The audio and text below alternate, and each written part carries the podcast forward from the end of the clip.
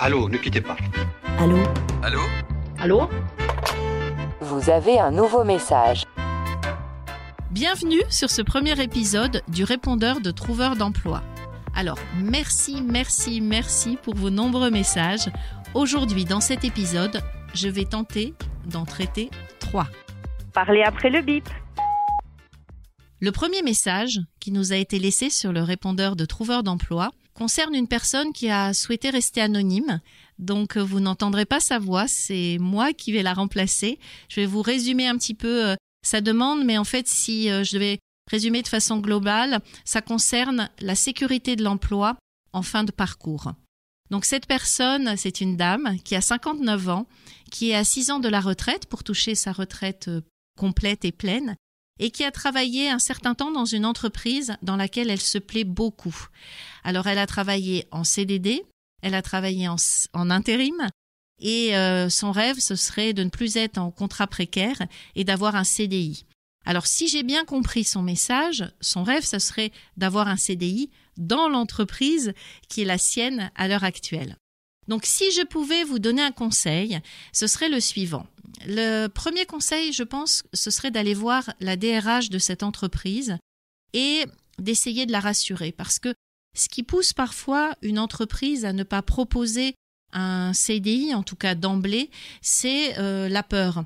La peur que euh, la personne ne convienne pas, ne fasse pas l'affaire et toutes les difficultés qui euh, sont celles que connaissent les entreprises quand elles doivent interrompre un CDI.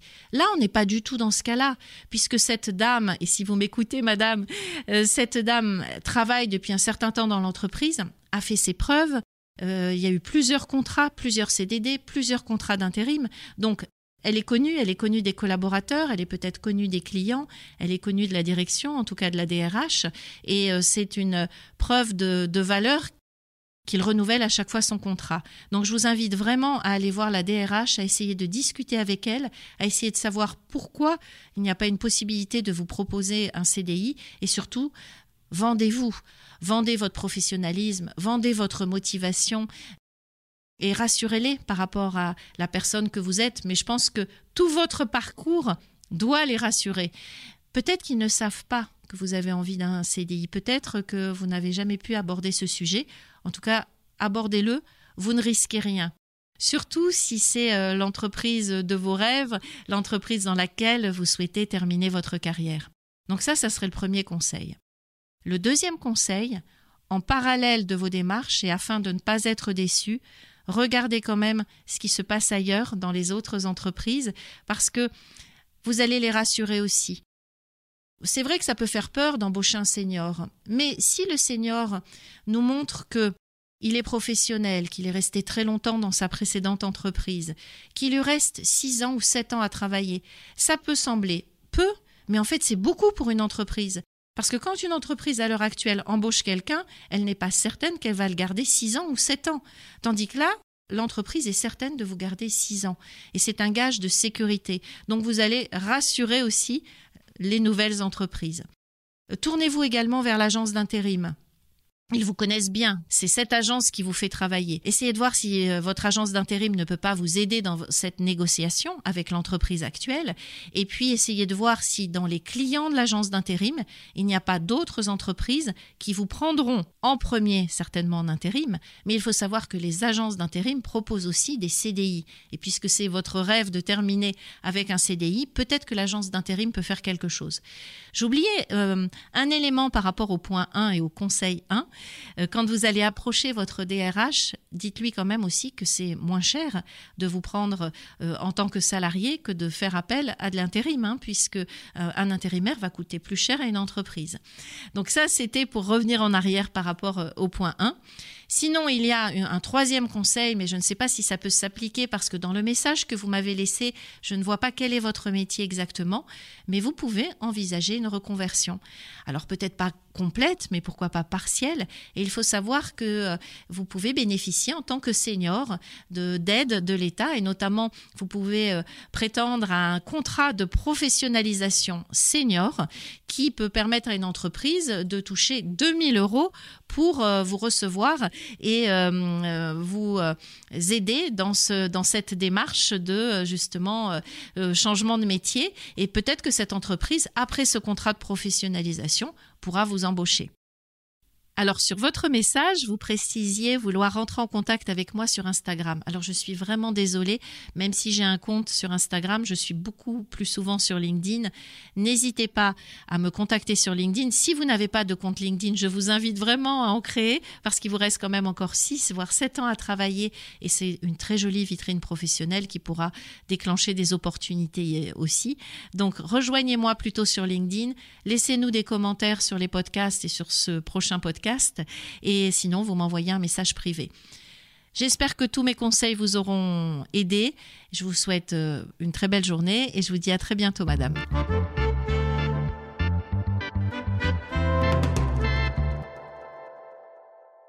Et tout de suite, voici un extrait du deuxième message. Parlez après le bip. Oui, moi j'ai euh, une chose qui m'interpelle, c'est euh, le gouvernement met en place euh, un jeune une solution. Pourquoi ne mettrait-il pas en place un senior euh, une solution pour être accompagné lors de sa recherche ou de son orientation professionnelle? Voilà. Alors Nathalie, je trouve que c'est une super idée. La seule chose, c'est que à mon niveau, à mon petit niveau, je ne peux rien faire à part essayer de la faire connaître. Et c'est pour ça, si je pouvais vous donner un conseil, comme vous avez une très jolie voix, que vous vous exprimez bien, je pense que ce serait intéressant pour vous de faire connaître euh, cette idée au gouvernement, aux instances qui sont concernées, euh, aux associations, aux municipalités, enfin je ne sais pas, les faire connaître aux acteurs de l'emploi. Et pour ça, euh, rien de mieux que LinkedIn. Donc je ne sais pas si vous avez pu faire une publication déjà sur ce sujet, mais je vous invite à le faire. Pourquoi pas une vidéo dans laquelle vous présentez ce sujet après avoir bien étudié ce qui se fait pour un jeune, une solution.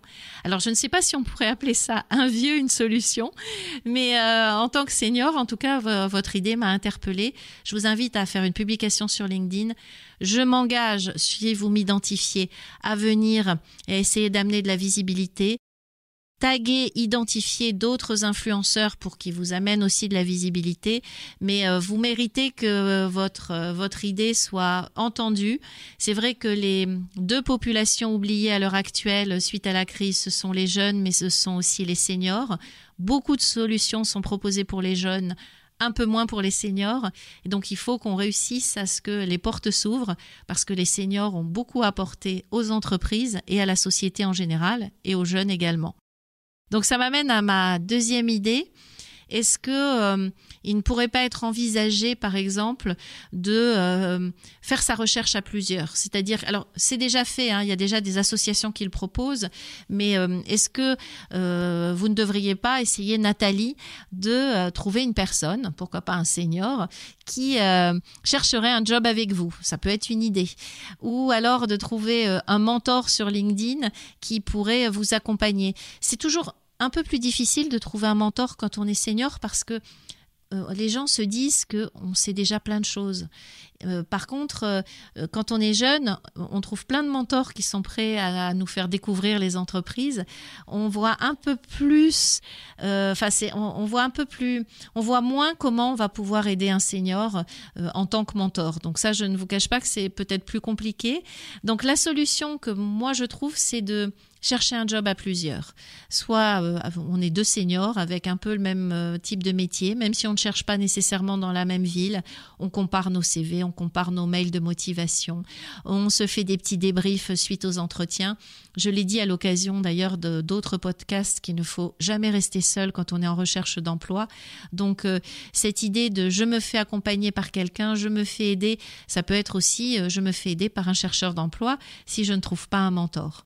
Et ça m'amène à ma troisième idée et proposition, c'est aussi de postuler à deux.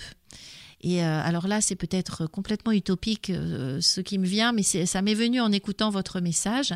Je me suis dit, et pourquoi il ne pourrait pas y avoir une association entre un junior et un senior pour postuler euh, à un emploi? On voit de plus en plus ces associations dans les entreprises, un junior, un senior ensemble, mais on les voit beaucoup moins en recherche d'emploi. Et moi, je me souviens, pour l'avoir fait moi-même, euh, j'ai embauché euh, une assistante, enfin j'ai embauché deux assistantes pour le même poste.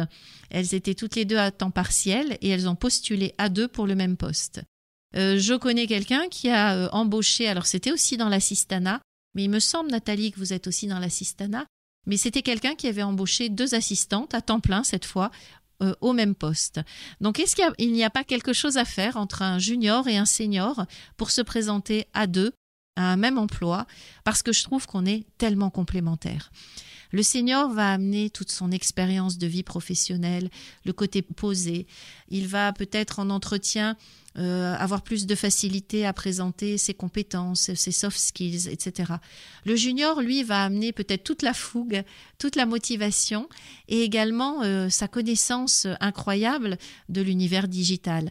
Et je pense que pour une entreprise, en tout cas si les entreprises nous écoutent, au-delà des chercheurs d'emploi, ça pourrait être une excellente idée d'embaucher un jeune et un plus vieux euh, à un même poste, que ce soit en temps partiel ou à, deux temps pleins. Donc ça, c'est à définir. Je ne sais pas si ces trois propositions euh, vous auront interpellé Nathalie. J'espère que cela pourra aider. En tout cas, moi, je me tiens à votre disposition si vous voulez rendre votre publication un peu visible sur LinkedIn. De toute façon, c'est tout votre intérêt de faire une publication sur LinkedIn parce qu'il va y avoir ce projet à présenter. Vous allez peut-être euh, être écouté, qui sait. Mais euh, c'est un moyen aussi euh, pour vous de vous mettre en avant sur LinkedIn et de dire je cherche un job, j'ai des idées, voilà ce que je propose, mais je cherche un job.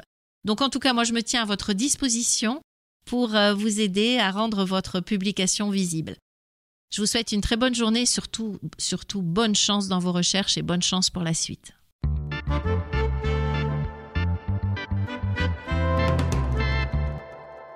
Parlez après le bip. Alors, pour le message numéro 3, il s'agit d'un monsieur qui a souhaité rester anonyme, qui a une cinquantaine d'années, qui se définit comme étant senior et qui arrive en phase finale, mais qui semble avoir un souci au niveau de ses prétentions de salaire. Alors, je vais essayer de lui répondre avec le peu d'informations dont je dispose. La première chose, je voudrais le féliciter parce que s'il arrive en phase finale, c'est top. Ça veut dire qu'il a réussi à convaincre, il est, voilà, il est, il est au bout de sa recherche d'emploi. Apparemment, ça lui arrive assez souvent, donc ça aussi, c'est super. Ça veut dire qu'il n'y a rien d'autre à changer. Par contre, en effet, ça semble coincé au niveau du salaire. Alors, le premier conseil qui me semble le plus évident, c'est puisqu'il est en phase finale, puisqu'il a réussi à se vendre, puisqu'il a réussi à instaurer une relation privilégiée avec le recruteur, qu'il profite de cette relation pour savoir exactement si c'est la bonne raison et de combien il est trop cher. Ça se joue à combien? Voilà, est-ce que c'est 1000 euros? Est-ce que c'est 2000 euros? Est-ce que on parle en euro net Est-ce qu'on parle en KE Enfin voilà, euh, en quoi parce qu'il dit que c'est une sensation, un ressenti, mais il ne dit pas que le recruteur lui affirme qu'il est trop cher. Donc il faudrait vraiment savoir à quel niveau ça se joue? Est-ce que c'est vraiment son ressenti ou est-ce que c'est la réalité? Et d'ailleurs, ça va au-delà hein, de, la question du salaire. Quand vous arrivez en phase finale, que vous n'êtes pas pris, utilisez les recruteurs pour avoir la réponse. Parce qu'ils vont vous aider, ils vont vous dire non, là, ce n'est pas possible. Vous vous positionnez à un niveau qui n'est pas le bon niveau. Donc euh, ça, c'est, je dirais, euh, la première chose. Le deuxième conseil, ça serait d'étudier le marché. Parce que ce qu'on remarque souvent au niveau des seniors, et je peux en parler, je suis senior moi-même, c'est que euh, nous avons été formés à une ancienne école. Dans l'ancienne école, on nous disait à chaque fois que vous changez de job, il faut que vous ayez au moins le même salaire, si ce n'est pas un salaire augmenté par exemple de 10%. Mais ça, aujourd'hui, c'est plus, c'est juste plus possible. C'est-à-dire qu'on peut pas se dire, bah, j'avais tant de salaire, je vais demander plus ou le même. Il arrive qu'on soit obligé de baisser son salaire pour s'adapter au marché. Donc, je vous invite vraiment à étudier le marché. Alors, vous avez des sites pour ça, pour essayer de savoir quel est le salaire qui correspond à partir d'un certain nombre d'expériences pour tel type d'emploi. Donc, vous avez des sites, vous le tapez sur Google. Néanmoins, faites attention parce que il y a aussi tous les critères qui sont liés au lieu géographique. On n'a pas les mêmes salaires si on vit dans le sud de la France ou si on vit en Île-de-France. Donc, il faut tenir compte de ça et euh, bien adapter les niveaux de salaire euh, au lieu euh, dans lequel on réside. Donc ça, c'est le deuxième point. Et puis ensuite, je dirais en troisième, troisième solution, c'est se poser la question suivante, est-ce que je m'entête à vouloir absolument avoir le même salaire qu'avant? Est-ce que je peux me permettre de le faire financièrement? Est-ce que je ne dois pas me dire, euh, est-ce qu'il vaut pas mieux avoir un salaire un peu inférieur? C'est toujours mieux que Pôle Emploi. Euh, pendant combien de temps est-ce que vous pouvez garder cette exigence? Voilà, vraiment s'intéresser à sa propre situation personnelle, parce que je ne le rappellerai jamais assez. Ce qui compte quand même, c'est de trouver un job, d'avoir un emploi, d'avoir un salaire, et ce n'est pas de lutter euh, pour ses idées et aller à l'encontre de ce qui peut être le plus important, qui est quand même de trouver un emploi. Donc même si on estime que on vaut plus, est-ce que c'est pas toujours mieux d'aller quelque part, d'aller dans une entreprise par rapport à rester sans emploi? Et je rajouterai un élément, c'est que Peut-être que le salaire va vous sembler moindre, mais déjà étudiez aussi tous les avantages en nature, hein, parce que ça compte. Mais une fois que vous avez mis le pied dans l'entreprise, vous récupérez une identité, vous récupérez une confiance en vous et vous pouvez en parallèle, et là ça va être euh, la fin de mon conseil, ça serait presque un quatrième conseil, c'est accepter un job moins payé, ce que j'appelle un job tremplin, continuer à chercher en parallèle parce que vous avez beaucoup plus de valeur, et notamment quand vous êtes euh, en France, vous avez beaucoup plus de valeur en emploi que si vous êtes au chômage. Donc finalement, en acceptant ce job tremplin, vous allez finir par avoir ce salaire euh, auquel vous prétendez. En tout cas, c'est tout le bien que je vous souhaite. J'espère que j'ai pu répondre ainsi à votre question et je vous dis à très bientôt. Au revoir.